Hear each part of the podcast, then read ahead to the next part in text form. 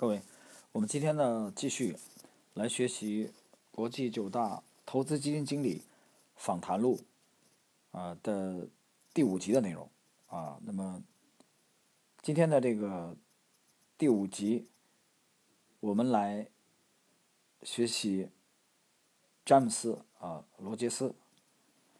呃，罗杰斯呢在国际这个投资界呢可以说鼎鼎大名。啊，这个当在早年呢，我们之前曾经讲过，他和这个乔治索罗斯呢组建了这个量子基金，啊，嗯，但是今天这一篇的访谈录的篇幅呢并不是很长，呃，下面呢我们就进入这个正式的内容。那么正式内容的第一部分呢，我们要简单的啊跟随这个本书的这个顺序啊来介绍一下这个吉姆罗杰斯。一九六八年，当罗杰斯开始股票交易时，仅有六百美元。而到一九七一年，他与乔治·索罗斯合伙组建了量子基金。量子基金呢，已经成为运作最成功的套头基金之一。一九八零年，当积累了一定的财富之后，罗杰斯宣布退休。退休一词是罗杰斯用来描述他即将开始从事管理个人的投资组合，以及。要求自己尽力去做进一步大量研究工作。他的退休也包括他将在哥伦比亚大学商学院从事教授投资学课程的工作。我非常渴望去采访罗杰斯先生，因为他具有我们时代的最敏锐投资者的之一的崇高声誉，也因为他在电视财经采访中所发表的评论，以及他在印刷媒体上的论述。他们总是相当清晰地运用投资常识，而且切中问题的要害。由于我不认识罗杰斯，故先写了一封信给他，请求安排一次采访，同时还寄上了我以前写的有关期货市场的一本书。在这本书中，我引用了伏尔泰的一句名言：“常识并非被公众所知。”我认为引用这句话非常恰当。几天以后。罗杰斯打电话给我，感谢我送他这样一本书，同时也表示愿意接受访谈。但是他提醒我，我可能并不是你所要采访的那一类人。我常常持有股票合约长达数年之久。此外，我大概是世界上最差的交易者之一，因为我总是把握不了准确的入市时机。他针对我在信中提的特点，认为也许我只是对杰出的交易者感兴趣。而并非对杰出的投资者感兴趣。就我所用的词而言，我对罗杰斯解释了我用这些词的含义。交易者主要关心方这个股市将向哪个方向发展，而投资者则集中精力选好股票，尽最大可能全面的胜过市场。换句话说，投资者总是做多头，而交易者则有时可能做多头，有时也可能做空头，并且强调。他确实是属于我要采访的这一类人。在一个春光明媚的下午，我来到了罗杰斯那豪华的住宅，这里洋溢着一种舒适的英国乡村庄园的怀旧气息，不像是处于纽约市的家居。我与罗杰斯在他那摆满古玩的客厅里谈话，面对窗外那令人心旷神怡的哈德逊河的景观。如果我对纽约观感仅此而已。我将可以断言，纽约市是非常适合于居住的，极其平和宁静的地方了。在简短的寒暄之后，罗杰斯立刻进入正题。我认为你是找错人了，他再一次提醒我。他认为他不是一位交易者。他说：“我并不把自己当做一个交易者。”曾记得在1982年，我去买德国股票时，我对经纪人说：“请你帮我买进甲乙丙股票。”那位并不认识我的经纪人问我：“接下去我在做什么？”我说：“你买进这些股票，并把确认书给我。”他又问：“是否需要我提供一些有关的研究报告？”我回答他：“请不必那么做。”他又问：“是否需要我提供一些有关的研究报告？”我回答他：“请不必那样做。”他又问：“是否需要我给你一些个人的观点？”我回答道：“不，不必了。”他再问道。是否需要我告诉你具体的价格？我回答他：不，不需要告诉我具体价格。如果你让我知道了，那么一旦股票有两倍或三倍的盈利，我可能禁不住会抛掉这些股票，因为我认为即使有一个大牛市来临，很可能要持续六十到九十年，故我将至少持有这些德国股票三年以上。不用说，那个经纪人非常惊讶，他必定认为我是一个疯子。这笔交易取决于市场将有一个大的变化，而必须及时入市。说起来，我那次是做对了。一九八二年末，我买入德国股票。在一九八五年下半年和一九九六年上半年卖出。那么以上呢是本书的这个著者啊杰克施瓦格写了一个这个访问吉姆罗杰斯的呃访谈啊前面的一个背景的资料啊。下面呢我们进入这个正题啊，由杰克施瓦格对罗杰斯这个采访。那么我们知道这个罗杰斯退休以后呢，其实他开始了漫游世界的这个旅程啊，带着他的摩托。呃，用摩托车啊，带着他的女朋友啊环游世界。但是后来呢，他还呃教授他的女儿中文，而且呢一度把他的女儿呢呃也带到这个中国和新加坡居住啊，让他学习中文。但是呢，其实晚年的罗杰斯呢还是比较高调啊。我们在最近的这十年当中，经常看到这个罗杰斯啊对大事呢发表看法。当然了，也有一些人认为他是这个神棍一样的人物。当然，我们这里。呃，这一篇的这个杰克施瓦格的这个访谈录呢，由于它是发生在近三十年前，呃，所以我觉得至少早年的吉姆罗杰斯的这个投资手法还是有许许多多值得我们借鉴的地方。好了，我们进入今天的这个正题访谈录。呃，杰克施瓦格提问：问是什么让你对那时的德国股市如此乐观？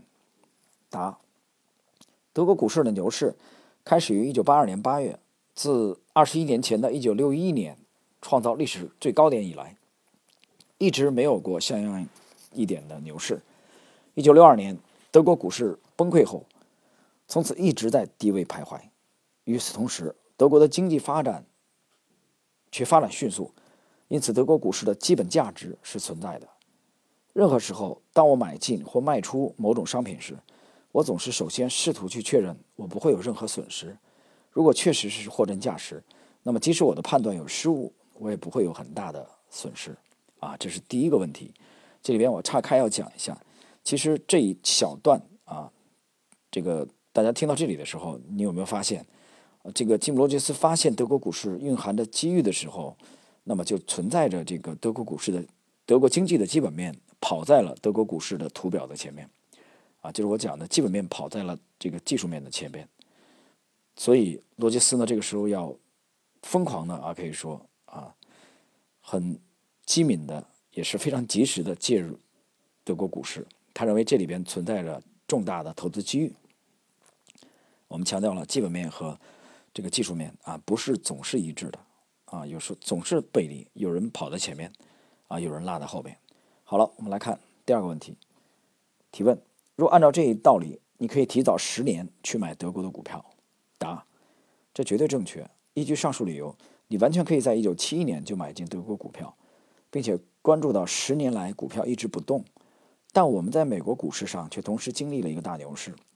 这次在德国确实有外界因素的刺激，重大事件的发生总需要刺激。那时，这样的刺激就是即将来临的德国大选。我估计社会党将落选，反对党基督教民主党将上台执政。而他们的施政纲领就是鼓励投资。我的基本估计是，如果保守的基督教民主党在他们退出政治舞台这么多年以后又重新执政，在政策上必定会采取一些重大的改变。我还知道，许多正在收缩设备、资本方面投资的德国公司又开始扩展投资了，因为预计保守派将在1982年的大选中获胜。因此，如果保守派获胜，那他们被压制的资本投资欲望将得到一次实实在在的爆发。那次选举，问谁胜谁负是否很难预料？答：我并不这样认为。问我的意思是，根据民意测验，很难预料，很难预料。我猜想是如此，因为一旦保守党获利啊获胜，股市在当天就爆发了。问：如果他们在大选中失败，事态将会怎样？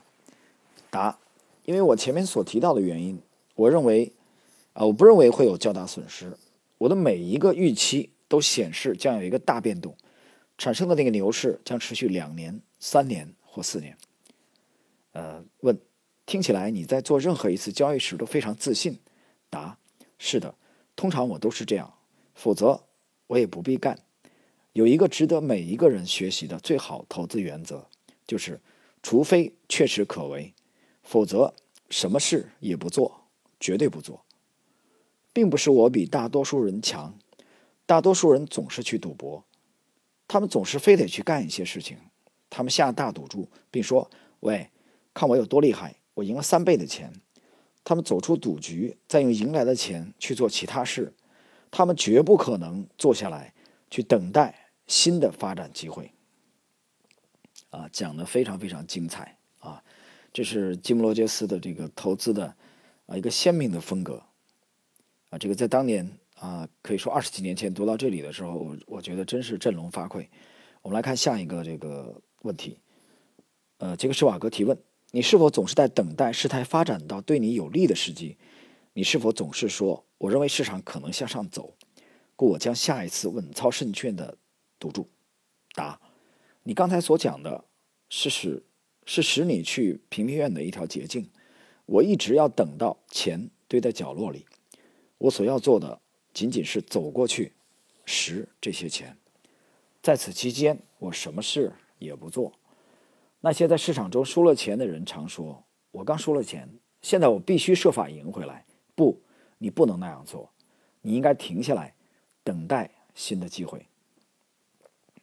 尽可能少的交易，这就是为什么我认为我自己不是一个交易者的原因。我认为我一个我是一个等待某些事情将要发生的人。我等待的正如谚语所谓“瓮中捉鳖”的有利形式。啊，我觉得这个短短的两段啊，写的非常非常非常精彩啊！我可以说值得每一位有志于成为职业教育者的这个教育员的这个听友们反复的去阅读啊思考。那么，大家思考一个问题啊，基姆罗杰斯到他到现在的采用的这个到底是什么样的手法啊？我们并没有详细的研究，他本人也不会披露，啊，过多偏重基本面还是图表？从现在来观察，他应该还是过多的偏重基本面。但是呢，你有没有发现啊？他和这个查理芒格、沃伦巴菲特啊这些人都不同，和杰西·利弗莫尔也不同。那么，他。的投资其实实际上也是一种宏观的这个对冲，啊，也是偏重于这种风格啊，并没有局限于股市。但是呢，吉姆罗杰斯他非常非常强调等待的重要性。罗杰斯强调，除非确实可为，否则什么事也不做，绝对不做。而且他非常摒弃高频交易，他讲的是真正的成功者往往是尽可能的少交易，他等待的是绝佳的时机。才出手，而这一点呢，我们觉得令人费解。其实今天前一期节目我也谈了这个问题啊，人性呢就是如此，亏了钱就要想马上赚回来，这个股票亏了就想换一个股票来解决问题，啊，这恰恰是许许多多的人亏钱的根本原因。我们继续看下一个问题：你所做的交易是否都依据基本分析原则？答：是的。然而，商品研究局的数据偶尔会提供一种刺激，有时关于某一市场的图表将显示难以置信的向上或向下的信号。在图表上，你将看到股市疯狂的状况。每当我看到疯狂，我通常愿意反思一下我自己是否应该走向另一条路。呃，读到这里的时候呢，呃，我这里要解释一下，大家有没有思考过？这一段的时候，吉姆罗杰斯呢，实际上讲的是已已经是剖析市场参与者的心理了啊，研究人的心理。那这里边就引出了一个概念啊，我不禁想起来了，这个到底是唯物还是唯心？实际上，我们对这个一些杰出的交易大师、投资大师这个去分分类的话啊，你会发现有一些这个业绩非常杰出杰出的人，他其实他们都是唯心的，比较唯心的。那，比如杰西·利弗摩尔，我认为他是唯心的。他对市场的参与者的这个心理是非常非常重视的，你想一想，他经常讲的这华尔街没有这个新鲜的事物，啊，人性没有什么改变，投机像山岳一样古老啊，就是不断的轮回。他这个典型的唯心的啊，其实中国中国的这个这个啊，创造新学的王阳明啊、陆九渊啊，我认为都是唯心的事情啊。陆九渊可能没有这个很辉煌的战绩，但是王阳明有啊，王阳明是立德、立言、立功。啊，绝对不亚于曾国藩的成就啊！虽然他本人这个只活了五十几岁啊，平定这个朱宸濠的叛乱啊，包括后来的这个这个出兵啊，包括剿匪等等，所以王阳明是有作为一个操盘手而言，王阳明是有辉煌的战绩的，同时他有系统的这个理论体系，那么又突破了这个朱熹理学的束缚，对朱熹的这个是一个是一个颠覆，可以说创新啊，包括这个对陆九渊。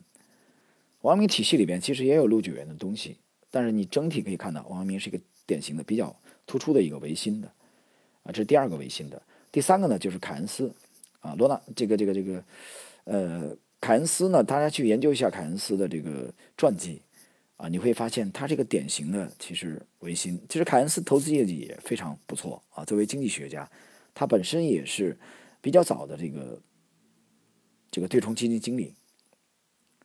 那么经历过大萧条，凯恩斯有一个著名的选美理论，大家知道啊。凯恩斯就告诫后人，就说不是说你的观点啊怎么样怎么样，就是你得揣摩评委的心理，在一场选美比赛里边，并不是要去挑那个最漂亮的啊模特，而是要去分析揣测评委们的标准审美标准，他们有可能会把票投给谁？那这不就是研究人的心理吗？注重心理吗？这不是唯心吗？啊，大家想一想，是不是唯心？好，这是第三个，第四个，乔治·索罗斯。乔治·索罗斯的这个反身性理论，你去研究一下，他是不是也是唯心？也是唯心。啊，那么今天我们再看这个吉姆·罗杰斯也谈到了这个问题。那么他谈到了一个这个，其实看到了疯狂。他想反思一下，自否自己是否要选择另外一条路啊？包括我们之前这个花了很多的精力去解读的这个查理芒格的这个智者的低语啊，在那个专辑里边大家可以听一下啊。芒格非常推崇的这个呃古希腊的代数学家雅各比经常讲的一句话：反过来想啊，总是反过来想，反过来想就是逆向思维能力。那是不是也是唯心？就是这些投资大师们。他们取得了辉煌投资业绩，你会发现他们都非常非常注重对投资心理的研究。那我个人认为，对图表的研究其实也是唯心。对图表的研究就是对市场参与者心理的研究。图表就是真实的这个买卖双方、多空双方的这个交易的记录，表现为图表的形式呈现给我们。但是交易的是谁呢？实际上还是人嘛。是不是人在交易呢？无论这个本间宗酒的这个大米，啊，还是这个现在的这个这个证交所的这个啊，这个这个期货品种啊，不管是这个期这个大豆，不论是原油，它都是由人来交易的。所以图表呈现的还是人们心理的这种变化。好了，我们继续下一个问题。你能想起一个例子来吗？答：可以。两年前，在大豆直线上升到九点六元的时候，我沽空它。我非常清晰的记得，原因是因为当天晚上我与一群交易者共进晚餐，其中一位高谈阔论他为什么买进大豆的理由。我说，我真的讲不出为什么。我认为所有的乐观理由都是错的，但我知道的是，我应该对疯狂的状况沽空。啊，这是吉姆·罗杰斯。你看，又是一个反向交易。对吧？反过来想，典型的反过来想，逆向思维，对市场心理的这种逆向思维啊。第十，你是怎样选择对抗疯狂的时机的？答：我一直等待，直到市场开始以跳空缺口的方式运行。那么跳空缺口在期货、在股票、外汇都经常出现。那么这里边呢，金罗杰斯呢用跳空缺口的出现啊，理解为一个趋势性的这个。后期出现的这种迹象啊，是他反手做空的时机。下一个问题，在所有这一切中，你是否等出现行情结束的某些信号，譬如说单日反转信号？答：不，我不懂什么单日反转信号。问：这时我想起了一个关于市场疯狂的经典例子，在一九七九年底到一九八零年初，黄金市场经历了一场难以置信的上涨。你是否也在黄金市场上沽空？答：是的，我以每盎司六百七十五美元的价格卖出，几乎过早沽空了两百美元。我并不是一个好的交易者，我几乎总是入市过晚，而且离金价到顶之日又提前了四天。问：我不能说你在时间方面把握的很好，但在把握价格方面一定是相当漂亮。当你做这样的交易时，是否会在那一刹那产生另外的想法？答。是的，当金价上涨到六百七十六美元时，嗯，问，但你仍保持不动摇？答：是的，因为市场已一片混乱，事态不能再持续下去了。这就是金价的垂死挣扎。问，是否在一个市场做最后的爆发时，可能总会留下一些指纹，或者说是黄金价格确实被市场高估了？答：两者因素都有。黄金确实被过高的估价了，但最基本的因素是我喜欢你所用的词，出现市场疯狂的指纹，差不多只要每一次能对抗大恐慌，而且你能坚持到底，那么你将是正确的。问，所以每当你遇到大恐慌，你是否也能自动的反其道而行之呢？答，恐慌也好，疯狂也好，就他们本身而言，仅仅是一种让我们。去关注事态发展的一种因素，这并不意味着我们将要做什么。根据1980年初黄金市场的情况，我就认为黄金将进入熊市。沃尔克刚坐上联邦储备委员会主席位置几个月，啊，这里我拆开说明一下啊，有些朋友可能不了解这段历史。呃，沃尔克这个接任美联储的这个主席，啊，在沃尔克任期内呢，啊，他。完成了非常壮观的这个持续加息。我们继续，就强调我们应当控制通货膨胀。我相信这就是指黄金。同时，我也注意到石油价格将转入熊市的事态。我认为石油价格将下跌，黄金同样也将下跌。问：是不是你认为黄金和石油将一起波动，或者说是除了你，全世界都会这样认为呢？答：在那时，世界上每个人都相信这是真的。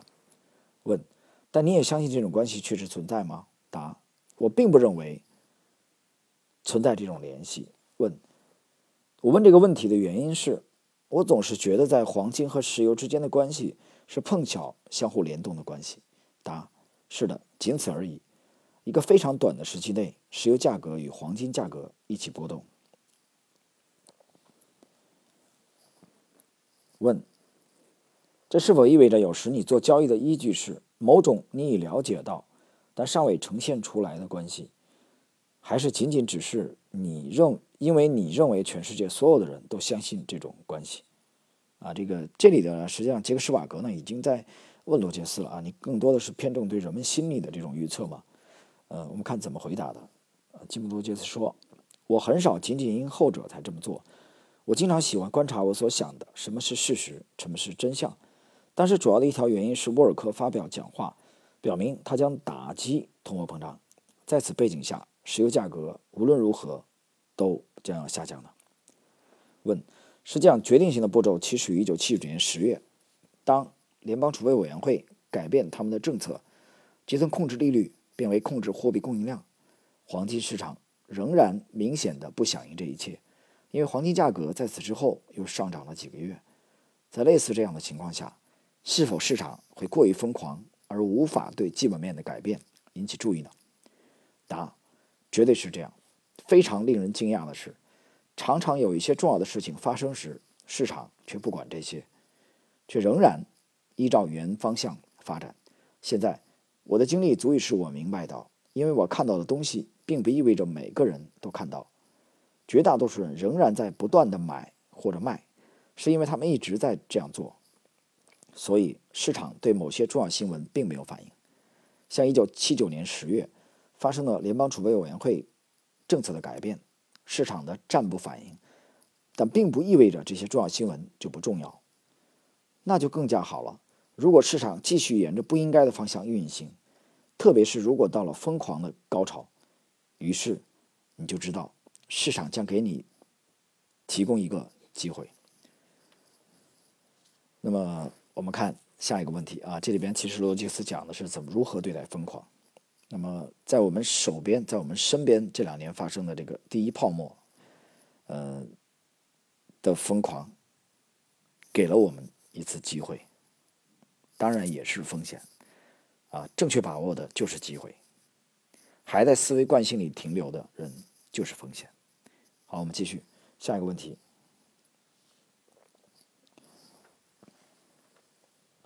你能否举一个近期的例子？答：可以，那就是一九八一年十月所发生的。顺便说一句，十月十九日是我的生日。在一九八零年底和一九八七年初，我就估计到股票市场将有一个很大的。上涨行情，然后就将进入自一九三七年以来最糟的熊市，但我不知道事情就会发生，发生在我的生日，这是我所收到过的最好的生日礼物啊！顺便说一句啊，十月十九日，十月十九日，吉姆罗杰斯那应该是天平座吧？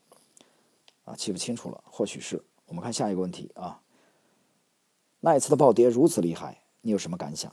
答：当约翰·却恩。一九八七年一月采访我时，我就告诉他，股市这样发展下去，总会在某个地方，将在一天内下跌三百点。他瞪着我，就好像我是一个疯子。我设想，道指将近三千点，三百点仅是其百分之十。在一九二九年，股市在一天之中下跌了百分之十二，在一天内发生百分之十的波动，并不能算太大。在这样的市场中，我们曾经碰到过，市场已经看到每天百分之三、百分之四。和百分之五的幅度变化，所以我说过，为什么市场不能在一天内下跌三百点呢？我想不到，这还是小于实际的跌幅。那一天道指下跌了五百零八点。那么谈那天的股市暴跌啊，是这个一九八七年的十月十九日的时候，我不禁回忆起我们在前几篇的这个九大投资基金经理访谈录精华解读的。第三，呃，第二和第三集的时候谈这个斯坦利·朱克米勒的时候，他是当时整个仓位做反掉了啊！一开始是其实做空的，后来空又翻多，而且空翻多以后把仓位又提高到了百分之一百三，啊，完全做反了啊！在大跳水的前一天，他才做反，但是在开盘之后的一个小时，他果断的啊做了调整，那么最终呢，从这个。大暴跌当中呢，全身而退。从这个素质当中，大家看到了真正顶级的职业交易员的这种反应啊，他们足够的这种灵活性和弹性。好，我们继续。呃，本片的最后两个问题：为什么你将一九三七年股市大崩溃的情况来与你的预测相比较呢？答：因为在一九三七年，道指在六个月之内下跌了百分之四十九。我试图去说明。我们也将会有一个大的、急速的、深幅的和令人恐怖的大暴跌。相对于1973年、74年而言，股市下跌了百分之五十，但却耗时两年。问：为什么你将1937年的情形作为1929到1930年的情况的类推呢？答：因为1929到1930年走向了一个大萧条，我认为我们将会因为严重的财政崩溃引发股市走熊。但我不能确信，我们又要进入萧条。我认为财政崩溃和经济崩溃是不同的。呃，那么最后呢是编著者啊一个简短的点评啊，我们也来看一下。从罗杰斯创下的业绩来看，我们当然不会相信他说的话，即他是世界上最差的交易者之一。他的交易风格是从不盲目跟风，谨慎从事，只有在吃准大势时才交易。可一旦入市，他又显得异常果断，几乎不计较所购股票的价格，然后就耐心的无股等待他期盼的大行情的到来。而一旦大牛市到来，人人都为之疯狂的时候，他的头脑有出奇的冷静。在到顶之前几天，他又变成了一个果断的沽空者。几天后，人们就能看到原来那些疯狂者成了恐慌一族。记住他所说的：“如果市场继续沿着不应该的方向运行，特别是如果到了疯狂的高潮，于是你就知道市场将给自己提供一个机会。那么本篇呢，吉姆罗杰斯的内容呢，我们学习到这里。那这里边最后呢，啊，我要简单的回顾一下在 A 股的经典的这个交易的这个过程中几个闪光的这种片段啊，去佐证金罗杰斯上述的观点。面对市场疯狂的时候，我们该就该考虑自己是否应该走另外一条路。那么我没有经历啊，但是我感受过啊，这个没有这个这个这个全身心的啊这个参与，或者当时还不够职业吧，嗯，这个就是一九九七年的牛市的疯狂。那么我宿舍的这位好朋友，他是经历了啊，当时他持有的是深发展。深发展当时应该是被炒作到了差不多四十九元的高点，啊，我的朋友大概是在四十元附近吧，啊，出清了，然后呢就告别了股市。那么九七年这个牛市呢，我是没有参与，呃，这个这个没有去买到这个呃深发展啊，没有享受到深发展的这个这个呃利润。那么，但是呢，这种疯狂啊，给我留下了一定的印象。然后呢，就是二零零七年的牛市的疯狂啊，这个疯狂我是完整的参与了啊，极度的这种疯狂，人性的这种疯狂啊，疯狂到整个西湖边的茶馆啊，我们去的茶馆吃饭的这个呃饭店都在谈论股票啊，都是股神，大街小巷都在谈股票。大家都赚钱，都开心。然后呢，二零一五年，二零一五年呢是整个上半年啊，举国都是股神，遍地都是股神，这种疯狂，又有多少人脑子清楚啊，知道崩溃在即呢？所以许多人还是不理解啊，这都三十年前的访谈录了啊，采访的这些人都成老头了，都六七十岁了，甚至更老。他们的这些交易智慧对后人到底有多大的借鉴意义？我觉得，如果这个当你听到这里的时候，头脑还产生这样的疑问的话，那么很显然，啊，你还是一个非常非常初级的交易者。好了，朋友们，呃，今天我们这期呢，国际九大投资基金经理访谈录的精华解读的第五集的内容啊，吉姆罗杰斯的内容就到这里。呃，我们在下一期当中跟大家再交流。